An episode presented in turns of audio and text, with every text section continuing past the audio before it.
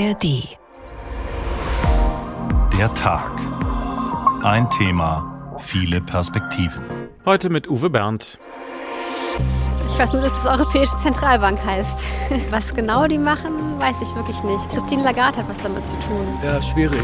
Reguliert den Geldmarkt mehr oder weniger. Gibt den Leitzins vor. Das ist, was man so weiß. So am Rande nehme ich das als Verbraucher wahr. Höchstens in den Medien, wenn es dann wieder eine Leitzinserhöhung oder Senkung gibt. Mitbekommt man im Moment, dass die Zinsen erhöhen. Das kriegt man natürlich als Verbraucher jetzt mit. Dass sozusagen dafür gesorgt wird, dass die Finanzströme im grünen Bereich bleiben, dass die Inflation nicht übermäßig steigt, solche Dinge. Großer Bahnhof heute Abend im Frankfurter Ostend. 200 geladene Gäste feiern das 25-jährige Bestehen der Europäischen Zentralbank. Der Bundeskanzler kommt, Kommissionspräsidentin Ursula von der Leyen und die erste Liga der europäischen Finanzwelt. Jede Menge Prominenz also, nur der rote Teppich ist heute mal nicht rot, sondern europäisch in blau-gelb gehalten. Der riesige Neubau der EZB hat auch das Ostend von Frankfurt in den letzten Jahren ziemlich umgekrempelt, wo Jahre zuvor noch früh morgens das frische Obst in der Großmarkthalle gehandelt wurde, steht nun dieser imposante Glasturm. Welches Symbol geht von ihm aus? Ein Zeichen der Macht oder ein Symbol der Ratlosigkeit? Der Turm, die Stadt und der Euro, die EZB wird 25. Unser Thema heute im Radio in und in der App der ARD Audiothek. Wir nutzen das Jubiläum heute für eine kritische Bilanz. Die Geldpolitik der Zentralbank ist ja immer gerne kritisiert worden. Aber was sind nun wirklich hausgemachte Fehler und wo sind es europäische Konstruktionsmängel, die man der EZB fairerweise nicht anlasten darf? Diesen Fragen wollen wir nachgehen und die Antworten werden unterschiedlich ausfallen, je nachdem halt, wie man gerade gerade fragt. Lassen wir zuerst die Kollegin Ursula Mayer zu Wort kommen. Ist die EZB ihren Aus Aufgaben in den letzten Jahren gerecht geworden? Ihr Ziel hat die Europäische Zentralbank ganz klar definiert. Sie will für stabile Preise in der Eurozone sorgen. Egal ob Butter, Zucker, Flüge, Computer, Gas oder Sprit, das alles darf sich nur leicht verteuern um etwa zwei Prozent. Das ist aus Sicht der Zentralbank ideal. Es lässt Raum für rechnerische Ungenauigkeiten. Und dieses Ziel hat die EZB bisher weitgehend erreicht, ist zumindest deren Chefin Christine Lagarde überzeugt. Wenn ich auf diese 25 Jahre zurückblicke mit dem ganzen Auf und Ab, dann kommen wir im Schnitt immer noch auf eine Inflationsrate von 2 Prozent. Das ist beeindruckend. Natürlich ist Lagarde nach eigenen Worten aber nicht besonders glücklich damit, dass die Inflation in der Eurozone zuletzt so stark angezogen hat. Im letzten Jahr lag die Inflationsrate in Spitze bei 10,6 Prozent. Speziell in Deutschland waren es 8,8 Prozent. Lagarde selbst hielt das Ganze zunächst für ein vorübergehendes Problem, wurde allerdings eines Besseren belehrt. Im Nachhinein erklärt sie, ich denke, da kam einiges zusammen. Die Corona-Pandemie, deren Nachwehen, kombiniert mit der Energiekrise und dem Ukraine-Krieg. Das alles hat zu einer Situation geführt, wie man sie eben nicht klassisch aus dem Lehrbuch kennt. Das findet auch Volker Wieland, Experte für Geldpolitik an der Frankfurter Goethe-Universität. Zugleich habe die EZB im Sinne der Preisstabilität bisher aber auch zu wenig getan. Sie hat sehr spät damit angefangen, aber dann doch zügig die Zinsen erhöht. Aber die EZB muss hier deutliche weitere Schritte unternehmen. Die Zinswende hatte die EZB letzten Juli eingeläutet und seitdem die Zinsen siebenmal angehoben. Der Leitzins liegt damit mittlerweile bei 3,75 Prozent. Wenn allerdings die Zinsen steigen, werden Kredite teurer. Ein Problem gerade für hochverschuldete Länder der Eurozone, allen voran für Italien. Die ächzen schon lange unter ihrer großen Schuldenlast. Besonders schlimm war es während der Euro-Schuldenkrise bis der damalige EZB-Präsident Mario Draghi 2012 ein Machtwort sprach. Die EZB wird alles tun, um den Euro zu bewahren. Und sie tat für die Staaten der Eurozone einiges. So kaufte sie für viele Milliarden deren Anleihen, weil sich dadurch deren Finanzierungsbedingungen verbesserten. Obwohl die Zentralbank ja eigentlich von der Politik unabhängig sein sollte, findet Marcel Fratscher ihr beherztes Eingreifen im Nachhinein richtig. Der Präsident des Deutschen Instituts für Wirtschaftsforschung betont, es habe sich ja damals nicht nur um hausgemachte Probleme gehandelt. Das war ja gerade 2012 der Fall, die Spekulatoren versucht haben, einzelne Länder der Eurozone aus dem Euro rauszutreiben. Und das hat die EZB mit harter Hand verhindert. Dadurch existiert die Eurozone bis heute und sie wächst. In mittlerweile 20 Ländern kann mit dem Euro bezahlt werden. Das ist eine große Leistung, lobt Fratscher die EZB rund 25 Jahre nach ihrer Gründung. Wir zahlen also tagtäglich mit dem Euro, aber das ist nicht so selbstverständlich, wie es auf den ersten Blick erscheint. Ohne das Eingreifen der Zentralbank wäre uns diese Währung wahrscheinlich längst auseinandergefallen. Das vertiefen wir uns jetzt nochmal mit der Kollegin Ursula Mayer aus der HR Wirtschaftsredaktion. Wie kam es eigentlich, dass die EZB ihre Zelte ausgerechnet in Frankfurt aufgeschlagen hat? Da waren doch bestimmt auch ganz viele andere Städte daran interessiert, oder? Ja, ist richtig. Ne? Wir haben uns ja mittlerweile so sehr an die Doppeltürme der EZB äh, gewöhnt, genau. an diesen riesigen riesigen Glaspalast im Frankfurter Ostend. Aber wie, wie ist sie eigentlich da gelandet? Ne? Es war letztlich ein Zugeständnis an Deutschland. Die Deutsche Bundesbank war ja über Jahre hinweg die wichtigste Notenbank in Europa, ein Garant für eine stabile Währung, die D-Mark. Die galt etwa gegenüber der Lira oder dem Franc als harte Währung. Also das war fast so eine Art Mythos. Und es gab ja auch den Spruch, nicht alle Deutschen glauben an Gott, aber alle glauben an die Bundesbank. Und deswegen war es für die Deutschen einfach auch ein großer Schritt, dass die Bundesbank einem europäischen Verbund beitreten sollte, jetzt Kompetenzen abtreten sollte an die Europäische Zentralbank. Die harte D-Mark sollte aufgehen im Euro, dem man ja am Anfangs überhaupt nicht wirklich über den Weg getraut hat. Und deswegen hat die damalige deutsche Regierung, der damalige Kanzler Helmut Kohl rausgeschlagen, dass die EZB aber dann bitteschön nach Deutschland kommen soll, nach Frankfurt. Man wollte dann so ein Signal setzen, auch die EZB steht für Stabilität ganz nach dem Modell der Deutschen Bundesbank. Es waren wirklich zähe Verhandlungen. Mhm. Es gab sehr viel Begehrlichkeiten, aber am Ende hat man sich durchgesetzt. Dann gucken wir jetzt mal an, wie die EZB arbeitet. Es gibt diesen EZB-Rat und wie genau fallen denn da die Entscheidungen? Genau, das oberste Entscheidungsgremium ist ja der Rat der Europäischen Zentralbank. Der kommt so alle zwei Wochen zusammen. Also entweder vor Ort in dem Frankfurter Büroturm. Hoch oben im 41. Stock haben die einen wunderschönen Sitzungssaal. Den durfte ich mir neulich auch wieder ansehen. Die äh, Decke, das ist wie so eine Art Wolkendecke. Also sehr, sehr hübsch. Oder sie machen einfach virtuell Videokonferenzen und dieser Rat entscheidet auch nicht jedes Mal gleich über die Geldpolitik, sondern nur alle sechs Wochen. Und äh, dieser Rat, äh, der setzt sich zusammen aus 26 Mitgliedern. Das sind dann sechs Führungskräfte der EZB und die führenden Zentralbanker der 20 Euro-Länder. Das heißt also, da ist zum Beispiel auch der aktuelle Bundesbankpräsident Joachim Nagel mit dabei. Ja, der Rat stimmt über alle geldpolitischen Entscheidungen ab, aber nicht jeder Zentralbanker kann bei jeder Entscheidung mitbestimmen. Die müssen also zwischendurch der Reihe nach pausieren. Das geht nach einem ganz bestimmten System, ist also irgendwie auch sehr merkwürdig. Und was auch kurios ist, jedes Ratsmitglied hat eine Stimme, egal wie groß die Volkswirtschaft dahinter ist. Also Deutschland, die größte Volkswirtschaft Europas, hat dann so viel zu melden wie das kleine Estland.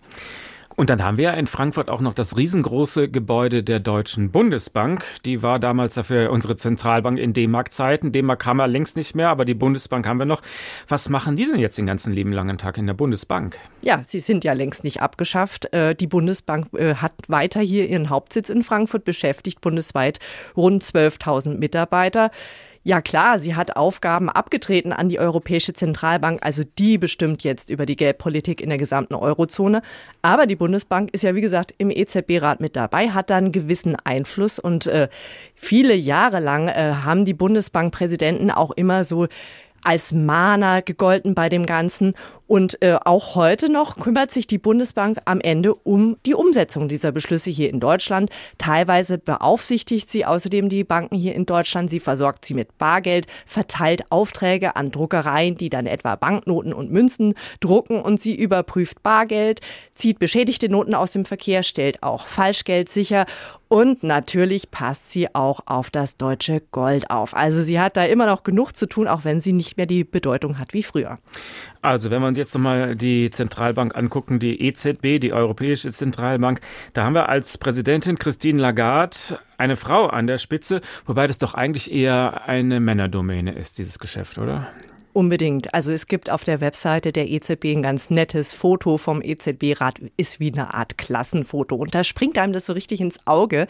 Also lauter Herren in dunklen Anzügen und dazwischen EZB-Chefin Christine Lagarde im blauen Blazer. Und dann ist da noch ein bisschen versteckt eine andere Frau, Isabel Schnabel, auch eine Führungskraft der EZB. Also genau zwei der insgesamt 26 Ratsmitglieder sind weiblich. Ist natürlich wahnsinnig wenig. Aber da sieht man ganz klar die gelbe Geldpolitik der Eurozone wird vor allem von Männern bestimmt.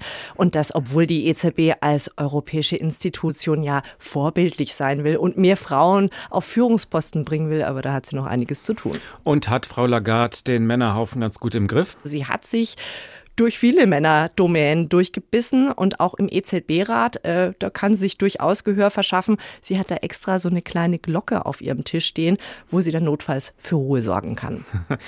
Aber gucken wir uns nochmal die Aufgaben an. Eigentlich entscheiden die doch immer nur Zinsen rauf oder runter oder es bleibt wie es ist. Mehr Spielraum hat sie nicht oder täuscht das? Nein, nein, da gibt es noch deutlich mehr. Also man darf nicht vergessen, dass die EZB zum Beispiel jahrelang viele Milliarden ausgegeben hat, um Anleihen von Unternehmen und Staaten Staaten der Eurozone zu kaufen um für bessere Finanzierungsbedingungen in der Eurozone zu sorgen. Und das hat ja vor allem hochverschuldeten Staaten wie Italien geholfen, denn wenn die EZB deren Anleihen gekauft hat, sind die wieder billiger an frisches Geld gekommen.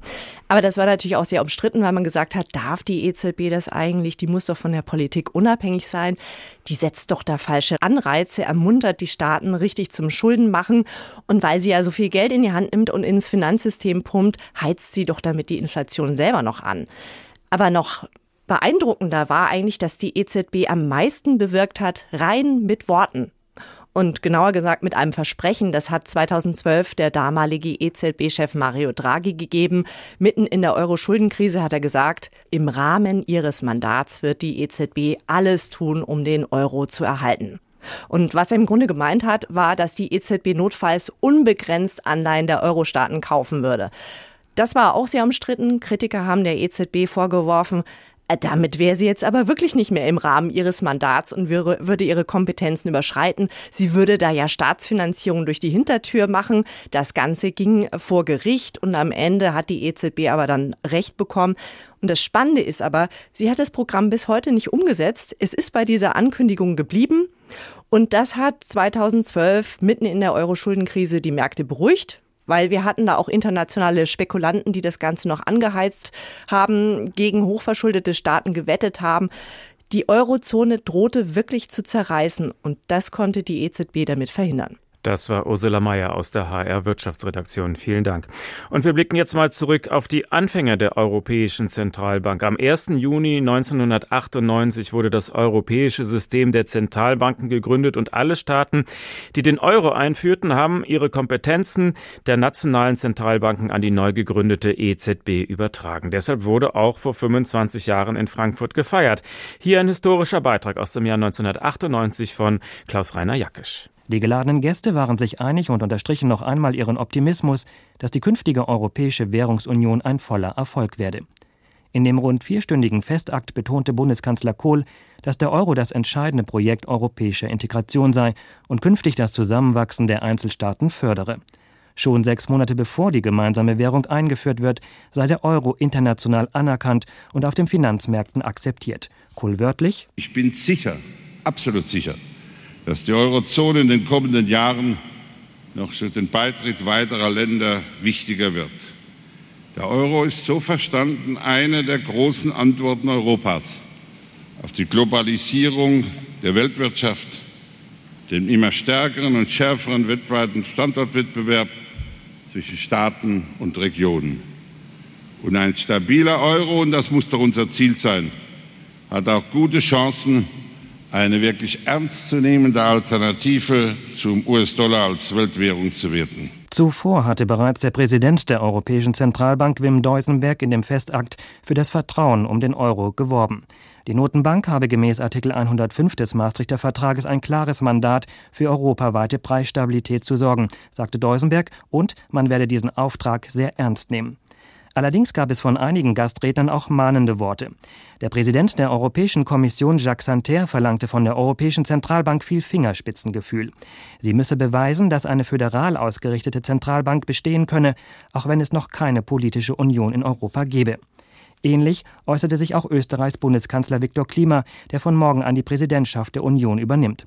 Er mahnte, dass Europas Identität durch den Euro nur geschaffen werden könne, wenn die Union sich jetzt auch anderen Aufgaben mit gleicher Intensität widme. Es ist uns, meine sehr geehrten Damen und Herren, in diesem Zusammenhang wohl bewusst, dass die europäische Integration, auch die wirtschaftliche Integration, solange nicht abgeschlossen ist, solange wir das Problem der Arbeitslosigkeit nicht erfolgreich bewältigt haben. Zuvor hatte bereits Großbritanniens Premierminister Tony Blair erklärt, dass London eng mit der Europäischen Zentralbank zusammenarbeiten werde. Auch wenn sein Land vorerst nicht an der gemeinsamen Währung teilnehmen werde, sei Großbritannien am Erfolg der Währungsunion interessiert. Die Feierstunde wurde von erneuten Spekulationen über die Amtszeit des Präsidenten der Europäischen Zentralbank Wim Deusenberg überschattet. Deusenberg hatte sich im ZDF Morgenmagazin nicht festlegen wollen, wann genau er sein Amt dem französischen Nachfolger Jean-Claude Trichet überlassen wolle. Er machte aber deutlich, dass er seinen Platz nicht räumen werde, bevor der Euro die anderen Währungen endgültig abgelöst habe, also nicht vor Mitte des Jahres 2002. Und genau so kam es dann auch. Was ist denn nun aus den hehren Ansprüchen der Gründerzeit geworden? Darüber habe ich heute Nachmittag gesprochen mit Professor Volker Wieland. Er forscht am House of Finance der Goethe-Universität Frankfurt zu Geld- und Fiskalpolitik. Und er hat eine Konferenzreihe ins Leben gerufen, die ECB Watchers. Zuerst habe ich ihn auf Helmut Kohl angesprochen. Wir haben ja gerade gehört. Kohl hat vor 25 Jahren gesagt, der Euro ist das entscheidende Projekt der europäischen Integration und er wird das Zusammenwachsen der Einzelstaaten fördern. Hat er damit recht behalten? Ja, sicherlich war äh, der Euro eingeführt worden, um die europäische Einigung voranzubringen. Und damit wurde eine sehr mächtige Institution geschaffen mit der EZB. Und äh, auch wenn manche Skeptiker im Ausland, in Amerika, dachten, der Euro wird scheitern, er hat jetzt schon ein Vierteljahrhundert hinter sich. Und die EZB hat wenigstens bis vor zwei Jahren die Inflation immer sehr gut unter Kontrolle gehabt. Kommen wir zu Ihrer jährlichen Konferenzreihe, die ECB Watchers. Das Logo ist ein Opernglas, mit dem man ganz genau hingucken will. Sehen Sie also Ihre Aufgabe darin, auch der EZB ein bisschen auf die Finger zu schauen? Ja, absolut. Ich organisiere das Forum und viele Beobachter der EZB kommen da zusammen. Das Bemerkenswerte ist aber, dass sich seit 98 äh, die EZB da einer sehr offenen, kontroversen und eben öffentlichen Debatte stellt. Das gab es vorher so nicht. Inzwischen ahmen das auch manche Notenbanken nach. Was ist denn da zum Beispiel neu, was die EZB als erstes gemacht hat? Jeden Monat äh, gibt die EZB eine Pressekonferenz. Man mag denken, das ist normal, aber sie war die erste, die damit 98, 99 dann begonnen hat. Und inzwischen, viele Jahre später, hat zum Beispiel auch die US-Fed, also die führende Notenbank der Welt, das aufgegriffen und stellt sich praktisch regelmäßig der Diskussion mit den Journalisten, wenn sie eine Entscheidung getroffen hat. Und was sind so die Punkte, die auf Ihren Konferenzen dann kritisch diskutiert werden? Aktuell natürlich die hohe Inflation. Letztes Jahr war natürlich ein äh, schon große Skepsis zu spüren gegenüber der EZB, denn die Inflation war ja schon deutlich angestiegen und erst im Sommer dann, das war nach unserer Konferenz, hat die EZB wirklich losgelegt und die Zinsen erhöht. Dieses Jahr etwas mehr Vertrauen in die EZB, die ja gezeigt hat, dass sie jetzt stark äh, reagiert, aber sie ist noch nicht fertig. Sie muss die Zinsen meines Erachtens noch weiter erhöhen, um die Inflation wieder nachhaltig auf 2% zurückzuführen. Ist die Inflation sowas wie eine, naja, eine Naturkatastrophe oder hat die EZB da eine Mitschuld dran, dass sie so hochgegangen ist? Naja, es gab da viele Ursachen. Äh, zunächst mal ähm, hat man gedacht nach Corona, dass die Inflation ähnlich wie nach der Finanzkrise lange sehr niedrig bleiben würde oder sogar vielleicht Deflation auftreten würde. Diese Einschätzung hat sich als völlig falsch herausgestellt. Ähm, und es war dann lange noch der Glaube, dass die Inflation nur temporär ansteigt.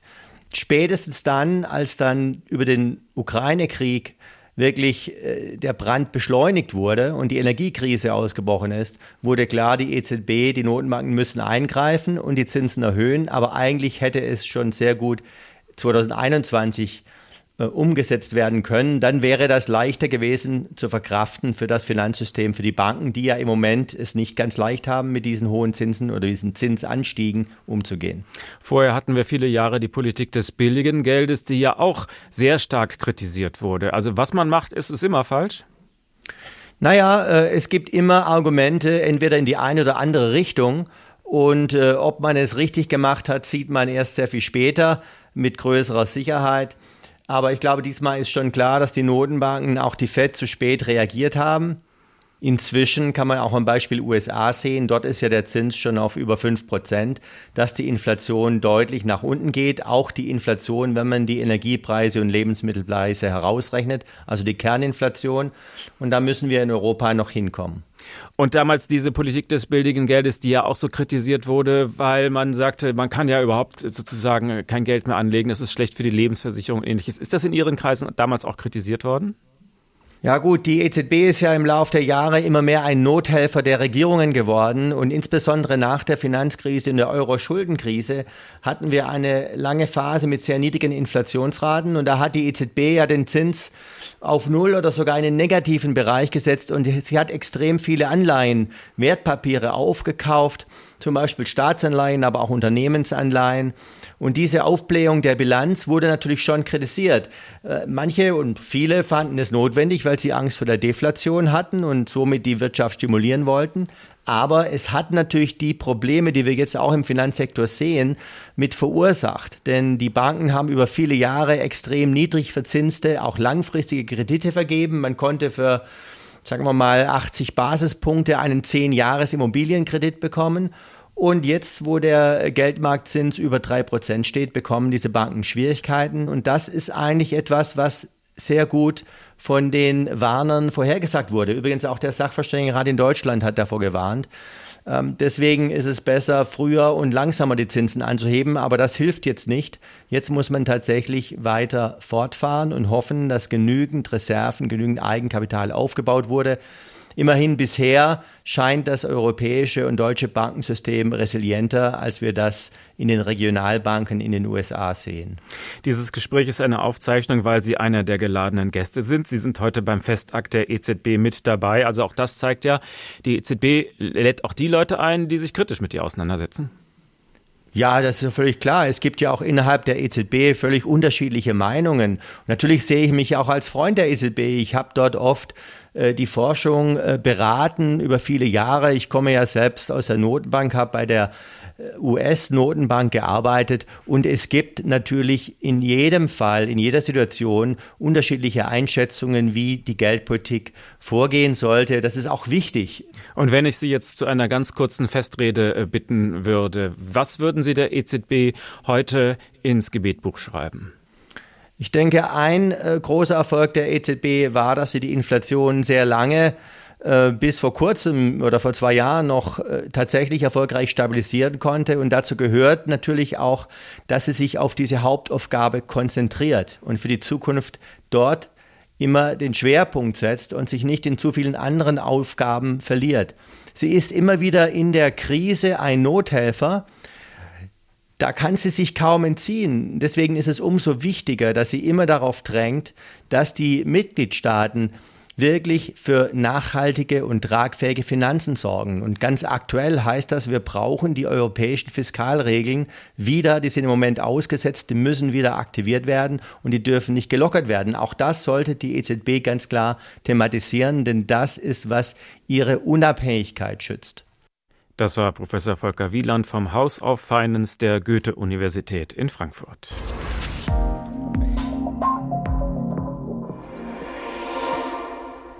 Der Tag, ein Thema, viele Perspektiven. Der Turm, die Stadt und der Euro, die EZB wird 25. Heute Abend also der große Festakt in Frankfurt, eine ziemlich exklusive Feier für 200 geladene Gäste. Journalisten dürfen nicht in den Saal, aber sie können im Pressezentrum nebenan per Videoschalte zugucken. Für alle anderen gewöhnlichen Menschen hat Ursula Mayer noch ein paar Fakten rund um dieses riesige Gebäude zusammengestellt. Der Glaspalast der Europäischen Zentralbank steht mitten im Frankfurter Ostend am Main. Ganze 185 Meter ist der Büroturm hoch und außen komplett verglast.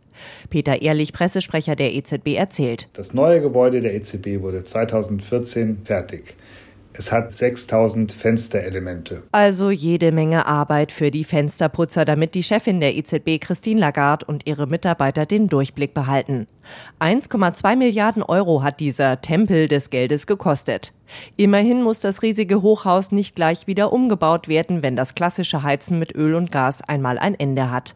EZB-Pressesprecher Ehrlich. Das Haus wird teilweise mit Erdwärme geheizt und auch die Abwärme der Computer aus der Computerzentrale wird fürs Heizen genutzt. Wer im Keller der EZB etwas Besonderes vermuten würde, dürfte enttäuscht werden, meint Ehrlich. Was sich bei der EZB sicherlich nicht lohnen würde, ist ein Bankraub. Denn in unseren Kellern lagern weder Geld noch Gold. Und auch keine Gelddruckmaschine, sondern im Keller ist das Archiv, immerhin mit manchem Geldschein der ersten Stunde. Nach außen hin ist der EZB-Tower abgeriegelt. Am Eingang stehen Betonpfosten. Besucher müssen sich aufwendigen Kontrollen unterziehen. Auf Wachhunde haben die Zentralbanker allerdings verzichtet, wohl weil das zu abschreckend wäre. Alles in allem arbeiten bei der EZB rund 5000 Menschen. Sie kommen aus allen Ecken von Europa, ganz selten auch aus Nicht-EU-Staaten. Kulinarisch werden für all diese Leute keine Purzelbäume geschlagen, sie gehen in eine stinknormale Kantine. Übrigens auch die Führungskräfte, meint ehrlich. Die Kantine wird gelegentlich auch von den Mitgliedern des Direktoriums, zum Beispiel Isabel Schnabel oder Frank Elderson, gerne besucht. EZB-Chefin Lagarde sieht man dort eher nicht, schlicht weil sie offenbar selten zu Mittag isst. Einst sogar Profi-Synchronschwimmerin ist sie eigentlich bekannt dafür, dass sie seit Jahren regelmäßig ihre Runden dreht. In Frankfurt kommt sie allerdings nicht dazu, sagt sie. Ich vermisse es, regelmäßig zu uh, schwimmen. Aber ich gehe Radfahren mit Freunden, wenn ich kann. Und das ist sehr angenehm. Unter ihrem Fahrradhelm ist Lagarde dabei auch nicht so schnell zu erkennen. Die Europäische Zentralbank am Mainufer in Frankfurt ist ein Hochsicherheitsgebiet. Da kommt niemand so einfach rein. Es sei denn, man bucht ganz offiziell eine Führung durch das Gebäude. Und darum kümmert sich dann die Abteilung von Alexandra Kroppenstedt. Sie leitet den Besucherservice der Europäischen Zentralbank. Dort bieten sie Führungen und Vorträge an. Was können Sie denn Ihren Gästen zeigen, wenn Sie die durch das Gebäude führen? Wir erstmals zeigen Ihnen, dass man in die EZB reinkommen kann über die Großmarkthalle. Ein ganz, ganz tolles Gebäude mit viel Geschichte. Und dann von da aus geht es in unser Besucherzentrum, wo wir den Besuchern erklären, was wir eigentlich hier machen und anhand von Installationen, interaktiven ähm, Spiele versuchen wir den Leuten eben zu erklären, was Geldpolitik bedeutet und wie wichtig äh, Preisstabilität ist. Wir erklären auch den Leuten, dass wir zuständig sind für die Bankenaufsicht im Euroraum. Was sind so typische Fragen, die dann von den Besuchern kommen? Ja, Oft werden wir gefragt, ob wir einen Goldtresor hier haben. Und das haben wir natürlich nicht. Aber die Frage kommt ganz oft und äh, da schmunzeln wir alle drüber. Wir werden auch oft gefragt, ob man bei der EZB ein ähm, Geldkonto eröffnen kann. Und da wiederum sagen wir, nee, wir sind keine kommerzielle Bank, wir sind eine, eine Zentralbank. Und äh, dafür haben wir keine privaten Kunden mit äh, Geldkonten, wie man das so kennt. Frankfurt ist eine sehr internationale Stadt und das gilt natürlich dann ganz besonders für die Europäische Zentralbank. Spürt man sowas wie internationalen Flair bei Ihnen auf den Fluren? Unbedingt, unbedingt. Schon alleine, wenn sie reinkommen, und das ist so schön, wenn die Besucher reinkommen. Sie kommen in diese Atmosphäre rein mit den Fahnen von der EU. Sie haben Mitarbeiter von allen Nationalitäten, die auch in verschiedenen Sprachen sprechen. Ähm, ganz divers sind wir und das spürt man. Das spürt man den ganzen Tag hier drin und das ist wunderschön.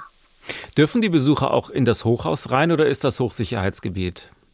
Also zurzeit ähm, darf man nicht rein, natürlich außer man ist eingeladen, dann kann man natürlich jemanden hochnehmen als Mitarbeiter.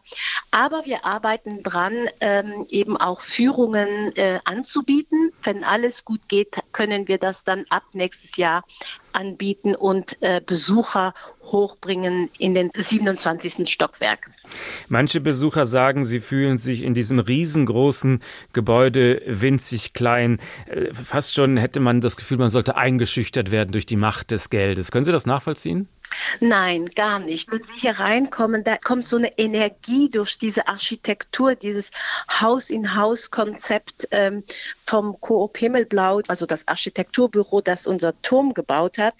Das ist so schön integriert worden in diese äh, Großmarkthalle, dass ich da überhaupt nicht dieses Gefühl habe. Im Gegenteil, es gibt einem Energie und auch äh, wenn Sie reingehen in die Türme mit den Aufzügen, die hochgehen, ich fühle mich da sehr, sehr wohl und ähm, total motiviert. Sie selbst kommen aus Luxemburg, das heißt, auch Sie sind ein Teil der Internationalität innerhalb des Gebäudes. Ja, ja, und das ist wunderschön. Ich könnte mir gar nicht vorstellen, in einem nationalen Betrieb zu arbeiten. Das würde mir fehlen, weil man gewöhnt sich dran. Und das ist das Schöne an Europa und an die Zukunft von Europa. Und ich bin dankbar dafür, dass ich in diesem Umfeld arbeiten kann. Und wenn Besucher uns hier besuchen, die spüren das. Und ich muss Ihnen sagen, wenn ein Besucher reinkommt, der weiß nicht unbedingt, was er ihnen erwartet. Er mag auch skeptisch sein. Aber wenn die rausgehen, die Leute, die haben, die sind zufrieden, die, die haben Strahlen auf dem Gesicht, weil die haben das Menschliche von uns kennengelernt und auch diese Diversität. Und das ist schön. Eine Europäerin durch und durch. Das war Alexandra Kroppenstedt, die Leiterin des Besucherservice der Europäischen Zentralbank. Vielen Dank. Diesen Podcast bekommen Sie in der App der ARD Audiothek. Also die EZB steht nicht mitten im Frankfurter Bankenviertel, sondern ein bisschen abseits davon, direkt am Main im Frankfurter Ostend. Das war einmal eine ziemlich runtergekommene Ecke.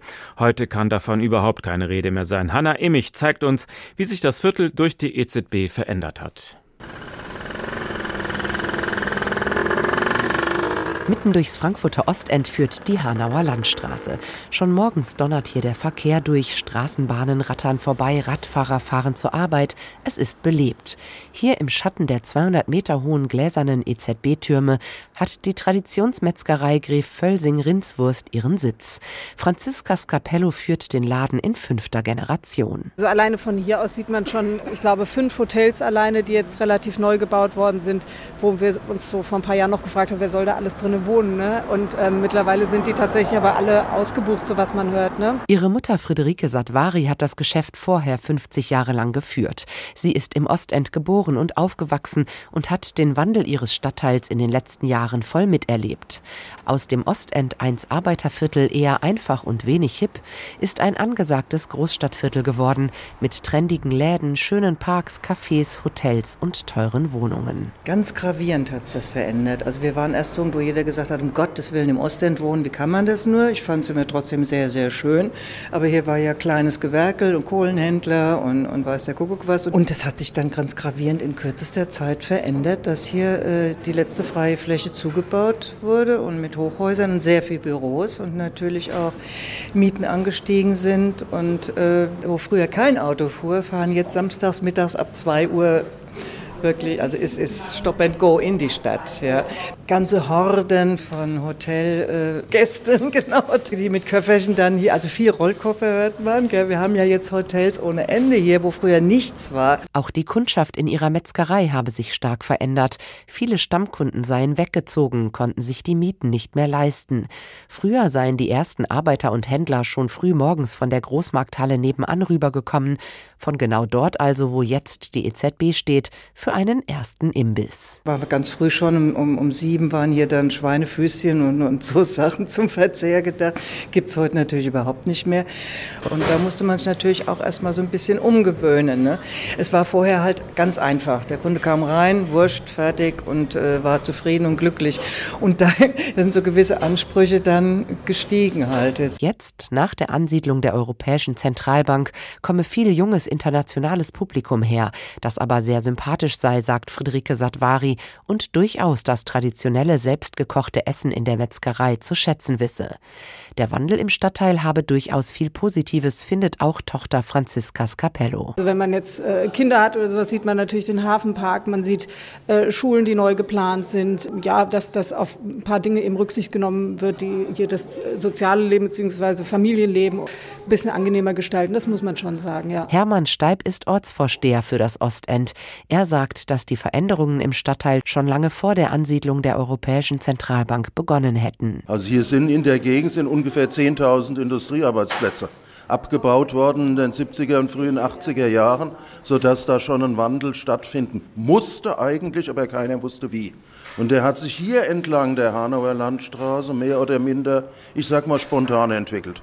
Da kamen nachher auf die größeren Flächen kamen Autohäuser und großflächige Möbelhäuser. Dank Förderprogrammen seien außerdem im Ostend schon früh neue Wohnungen gebaut worden, lange bevor die EZB kam.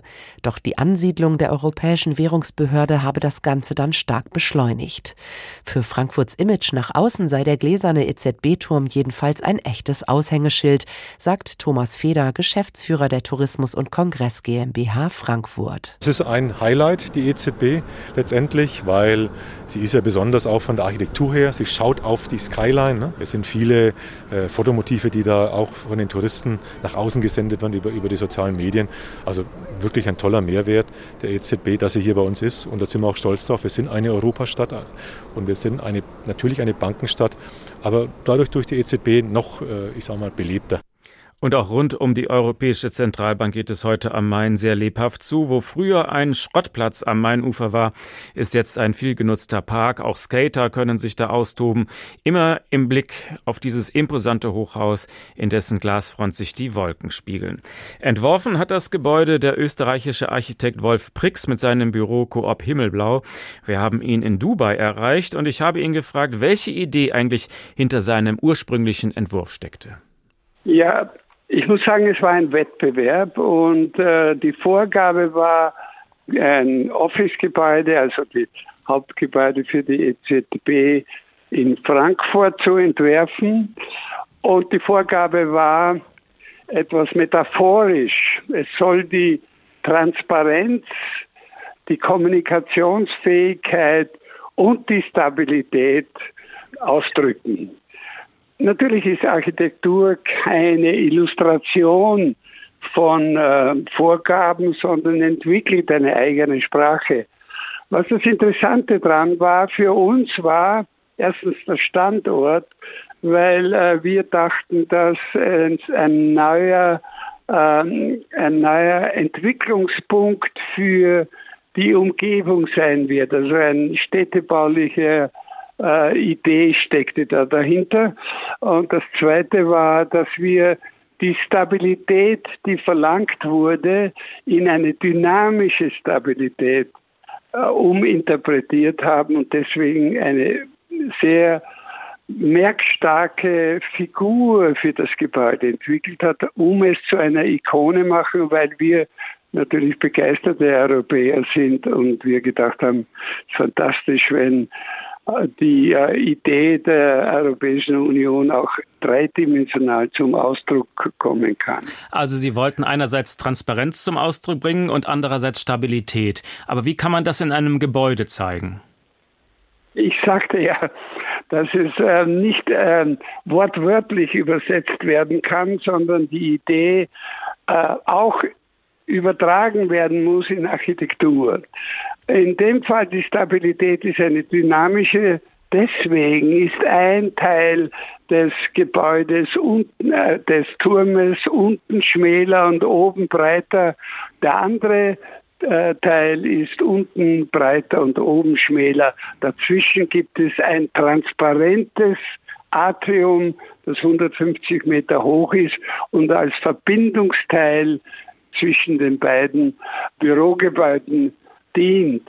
Auch die Idee, dass man sich dort casual treffen kann, war für uns wichtig. Also nicht nur in den Sitzungssälen, sondern auch in einem großzügigen, offenen Atrium zu lockeren Gesprächen äh, sich treffen können. Es ist ja normal, dass solche Entwürfe dann sehr oft überarbeitet werden müssen. So war es auch bei diesem Projekt. Welche Aspekte wurden denn am heftigsten diskutiert? Eigentlich ähm, war die Diskussion nur, wie schnell wir es bauen können.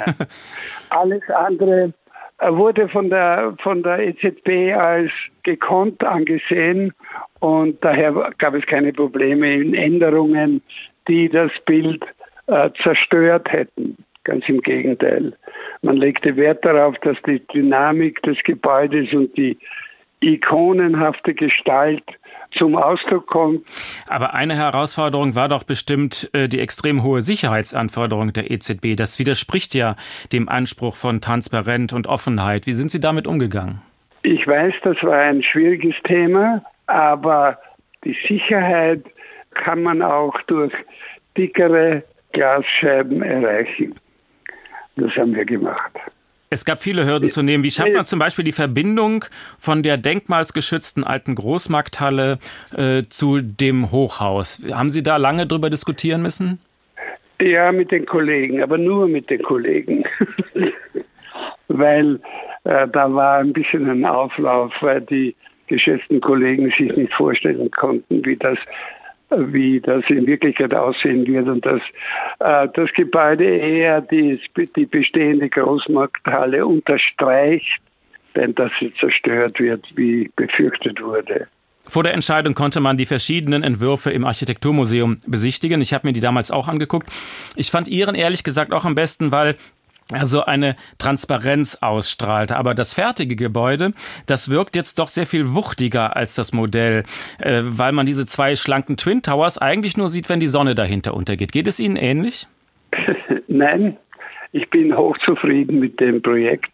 Aber ich denke doch, dass es unter Umständen etwas höher sein könnte. Aber das wollte die EZB nicht, sondern sie wollte sich bescheiden in die Skyline eingliedern und nicht durch die Höhe hervorstechen.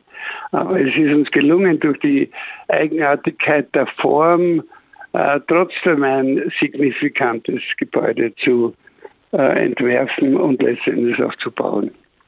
Und dann gab es noch die Auflage, dass sie natürlich auch einen Gedenkort für die Deportation der Frankfurter Juden integrieren in das Gebäude und das in ein Bankgebäude. Wie schwierig war das? Äh, wir waren da nur mehr in der Jury äh, dabei und mein Favorit, nämlich ein riesiges Wasserloch in den Rhein zu generieren, wurde leider nicht gewählt. Ich kenne ehrlich gesagt äh, dieses Denkmal, das eher bescheiden ist, nicht. Ich habe es nicht gesehen. Wann haben Sie das letzte Mal vor dem fertigen Turm gestanden und was haben Sie dabei empfunden? Ich war stolz, dass es uns gelungen ist, dieses Gebäude in der vorgegebenen Zeit ähm, und auch im vorgegebenen Budget zu halten und trotzdem Aufsehen und ja, Denkwürdigkeit zu schaffen. Oder denken Sie... Es ist ganz wichtig für die Europäische Union, dreidimensionalen Zeugen von einer Dynamik und von einer Transparenz und von einer Kommunikation zu haben. Ich denke, das ist die Aufgabe der Architektur, diese Symbole auch zu schaffen. Und was hätten Sie anders gemacht, wenn Ihnen niemand reingeredet hätte? Es wäre noch größer geworden, das Gebäude? Nicht größer, eventuell höher. Das war der Architekt Wolf Prix von Coop Himmelblau. Vielen Dank. Wir kehren zurück zu unserer kritischen Bilanz der Arbeit, die in diesem Haus nun geleistet wird. Kommt halt darauf an, wie man fragt. Die einen haben über die Anlei Anleihenkäufe gewettert, über das viel zu billige Geld. Das war natürlich für Sparer eine Katastrophe und für die Lebensversicherungen. Jetzt sind die Zinsen hoch und manche Häuslebauer können sich das Baudarlehen kaum noch leisten. Aber ohne die EZB wäre es manches noch viel schlimmer gekommen. Sie hat uns vor manch einer Krise bewahrt. Konstantin Röse. Es ist ein Satz, der in die Geschichte eingegangen ist und die Finanzwelt auf einen Schlag verändert hat. The ECB is ready to do whatever it takes to preserve the euro. Die Europäische Zentralbank sei bereit, alles zu tun, um den Euro zu schützen. Das sagte Mario Draghi 2012 auf dem Höhepunkt der Finanzkrise. Mit diesen Worten hat der damalige Chef der EZB den Euro gerettet. Zahlungsunfähige Staaten wie Griechenland drohte damals die Staatspleite, weil sie ihre Schuldenberge nicht mehr bezahlen konnten. In der Folge verloren Anleger das Vertrauen in die Eurozone, die Aktienmärkte und die Gemeinschaftswährung. Die Zinsen von Staatsanleihen stiegen massiv, an der Börse ein Gradmesser, wie angespannt die Lage war, sagt Arthur Brunner, Börsenhändler der ICF Bank. Der Euro war massiv in Gefahr und es war damals die richtige Entscheidung, alles zu tun. Man wollte hier einen Flächenbrand verhindern. Am Ende war es nur die Europäische Zentralbank, die die Eurozone aus ihrer tiefen Krise befreien konnte. Das Mittel der Wahl waren unbegrenzte Anleihenkäufe. Hat sich die EZB damit dem Druck der Finanzmärkte gebeugt? Jörg Krämer, Chefvolkswirt von der Commerzbank, sagt Nein. Das eigentliche Problem, was die Unabhängigkeit der Europäischen Zentralbank faktisch begrenzt hat, sind nicht die Märkte als solches, sondern die Politiker, die nicht für solide Staatsfinanzen gesorgt hatten und dann eben dadurch am Ende Stress ausgelöst hatten. Wichtigstes Ziel der Europäischen Zentralbank ist es, für stabile Preise zu sorgen. Doch bei 20 Mitgliedsländern in der Eurozone mit unterschiedlichen Interessen und wirtschaftlichen Voraussetzungen ist das keine leichte Aufgabe. Es folgten Jahre der niedrigen Zinsen, Aktienkurse stiegen und Unternehmen konnten sich günstig refinanzieren. Mit ihren Negativzinsen auf Einlagen wiederum fühlten sich Sparer enteignet, während für EU-Staaten das Schuldenmachen günstig war. Das funktionierte aber nur bis zur nächsten Krise, bei der die EZB wieder handeln musste, sagt Carsten Presky, Chefvolkswirt der ING Deutschland. Sie musste umgehen mit einer Finanzkrise, mit einer Eurokrise, mit einer Pandemie. Also die Liste der Krisen ist lang und dazu gehört halt auch, dass das Instrumentarium der EZB deutlich ausgebreitet wurde. Anleihenkäufe gehören jetzt mittlerweile zum Standardprogramm. Die Kehrseite der EZB-Geldpolitik zeigte sich nach der Corona-Pandemie. Plötzlich war die Inflation wieder ein Thema. Erst waren es Lieferengpässe, mit dem Ukraine-Krieg dann die Energiepreise, die die Inflationsrate in die Höhe trieben. Christine Lagarde, seit 2019 Chefin der EZB, versuchte damals noch zu beruhigen. We do believe that inflation numbers which we will see rising are of a temporary nature. Man glaube, die steigenden Inflationsraten seien nur vorübergehend, sagte Lagarde. Das stellte sich als Fehler heraus. Seitdem musste die EZB siebenmal ihre Leitzinsen erhöhen. Nur langsam geht die Inflationsrate im Euroraum zurück. Weitere Zinserhöhungen dürften noch folgen. Also die Liste der Krisen ist lang. Bisher hat die EZB sie gut überstanden mit Blessuren oder hat sie daraus gelernt? Das wollen wir zum Schluss besprechen mit dem Kollegen Alexander Schmidt aus unserer HR Wirtschaftsredaktion. Wir erreichen ihn auf dem Gelände der Europäischen Zentralbank kurz vorm Festakt. Er hat sich eine ruhige Ecke gesucht. Ist schon viel los? Es ist jede Menge los, der über den blauen Teppich läuft. Viel, viel Prominenz. Äh, Jean-Claude Trichet, Ursula von der Leyen sind eingetroffen. Die EU-Europaparlamentspräsidentin Metzola ist hier und natürlich warten einige jetzt auch gespannt, wann Mario Draghi eintrifft hier. Es hieß, sein Flug hätte sich etwas verspätet. Also jede Menge Prominenz. Es füllt sich. Draußen auf der Terrasse stehen sie mit dem Glas Sekt oder Wasser in der Hand und warten gespannt auf das Programm. Kommen wir zur inhaltlichen Bilanz. Also wir haben ja gerade gehört, es kommen noch weitere Zinsschritte. Was erwarten Sie? Wie lange wird das noch weitergehen mit den steigenden Zinsen? Naja, noch einige Zeit. Also jetzt stehen wir ja mit dem Leitzins bei 3,75 Prozent und die Investoren an den Finanzmärkten erwarten eine, naja, sagen wir mal vier bis viereinhalb Prozent. Das heißt, die EZB, je nachdem, in welchen Schritten sie nach oben geht, wird vermutlich bis Anfang nächsten Jahres weitergehen, weiter die Zinsen anheben und dann vermutlich auch abwarten, je nachdem, wie die europäische Konjunktur reagiert. Es gibt ja die Möglichkeit, dass wir haben ja ein ganz, ganz schwaches Wachstum, speziell in Deutschland, aber auch in anderen europäischen Staaten. Und wenn dieses Wachstum weiter abnehmen würde, wir möglicherweise in eine Rezession gleiten würde, dann müsste die EZB natürlich auch den Fuß vom Gas nehmen. Das heißt also nicht mehr so stark die Zinsen anheben. Aber das wird vermutlich in das nächste Jahr noch hineingehen. Wobei solche Entwicklungen ja nicht überall gleichzeitig ablaufen. Also die ökonomischen Rahmendaten in Europa sind sehr verschieden. Es gibt aber nur diesen einen Zinssatz, den man senken kann oder anheben kann. Was dem einen Land hilft, das schadet vielleicht dem anderen. Ist das nicht schwierig? Ganz Ganz klar, ja, das ist natürlich schwierig. Als die Zinsen noch bei 0 Prozent standen, hätte es einzelne Länder locker verkraftet, wenn die Zentralbank sie damals auf zum Beispiel 2 Prozent angehoben hätte. Andere hätten dagegen finanzielle Probleme bekommen, weil ihre Wirtschaft damals zu schwach war oder weil sie ihre Schulden kaum mehr hätten bezahlen können. Wir haben ja damals diese Diskussion um Eurobonds erlebt, dass also alle gemeinsam solidarisch sich ihr Geld am Kapitalmarkt leihen. Diese Idee wurde ja verworfen, auch wieder vor allem von Deutschland kritisiert und soweit ist es noch nicht, aber das wäre zum Beispiel eine Zukunftsoption. In die Richtung könnte die Europäische Union gehen. Ja, oder es gab so Vorschläge, dass man verschiedene Zonen macht, eine mit einem harten Euro und eine mit einem weichen Euro. Wäre sowas überhaupt machbar? Machbar wäre es natürlich rein theoretisch, aber das würde natürlich dem europäischen Gedanken widersprechen, dass man das einteilt in zum Beispiel, das wurde ja auch schon diskutiert, Länder wie Deutschland, Frankreich, Niederlande, die gehen voran, die anderen können folgen, aber das würde natürlich die Währungsgemeinschaft auseinanderreißen und das wäre dann auch nicht mehr der Euro und die Europäische Zentralbank so, wie wir sie heute nach 25 Jahren kennen. Also wagen wir einen Blick in die Zukunft. 25 Jahre sind rum. Welche neuen Herausforderungen kommen auf die EZB in den kommenden Jahren zu? Ähm, neue Herausforderungen sind zum Beispiel die Digitalisierung. Also hier wird intensiv in Frankfurt bei der EZB an dem digitalen Euro gearbeitet. Das ist ein großes Zukunftsprojekt.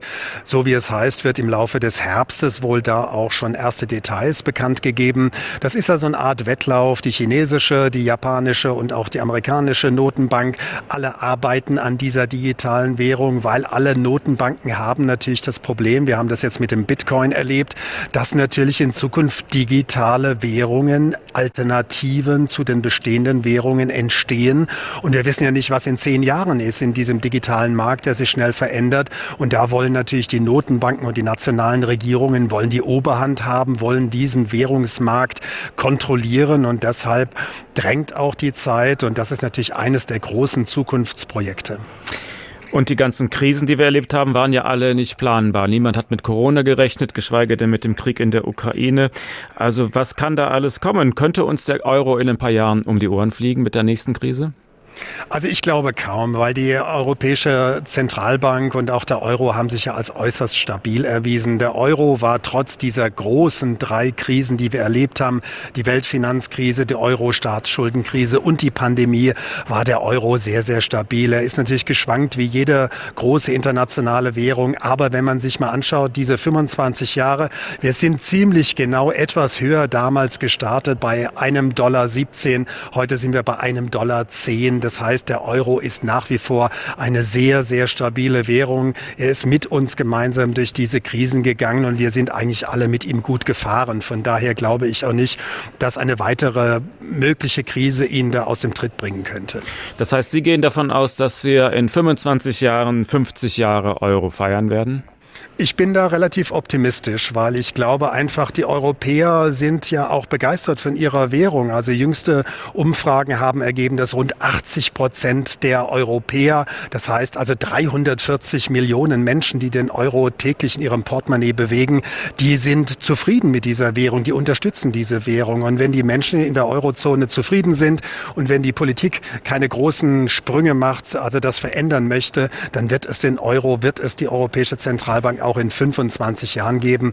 Und ich bin ganz zuversichtlich, dass wir beim Hessischen Rundfunk dann in Social Media, online oder im digitalen Radio auch darüber berichten werden. Alexander Schmidt, genießen Sie erstmal den heutigen Abend. Was wird jetzt noch geboten? Ähm, heute Abend wird vieles geboten. 19.30 Uhr geht es los. Da kommt ein kurzer Video, der die Geschichte Revue passieren lässt. Dann wird natürlich Madame Lagarde sprechen, die Eingangsworte. Olaf Scholz wird folgen. Dann gibt es so eine Menüfolge, Vorspeise, dann gibt es weitere Reden von europäischen Vertretern, dann gibt es das Hauptmenü mit Flussbarsch, wurde mir verraten, und dann als kulinarischer Höhepunkt kommt die Mango-Creme-Torte, eine riesige Torte, die gebacken wurde, und die wird Christine Lagarde dann mit ihren Vorgängern Draghi und Trichet gemeinsam anschneiden. Na, vielleicht fallen ja ein paar Krümel dann auch für die Journalisten nebenan im Pressezentrum ab. Alexander Schmidt live aus dem Europäischen Zentralbank, wo der Festakt beginnt mit feierlichen Reden und der Geburtstagstorte. Das war der Teil Tag für heute nachzuhören ist unsere Sendung in der ARD Audiothek in der Rubrik Politik und Hintergrund. Wenn Sie unseren Newsletter abonnieren wollen, dann können Sie das gerne tun auf hrinforadio.de. Mein Name Uwe Bernd. Schönen Abend noch und geben Sie noch ein paar Euro aus. Der Tag. Ein Thema, viele Perspektiven.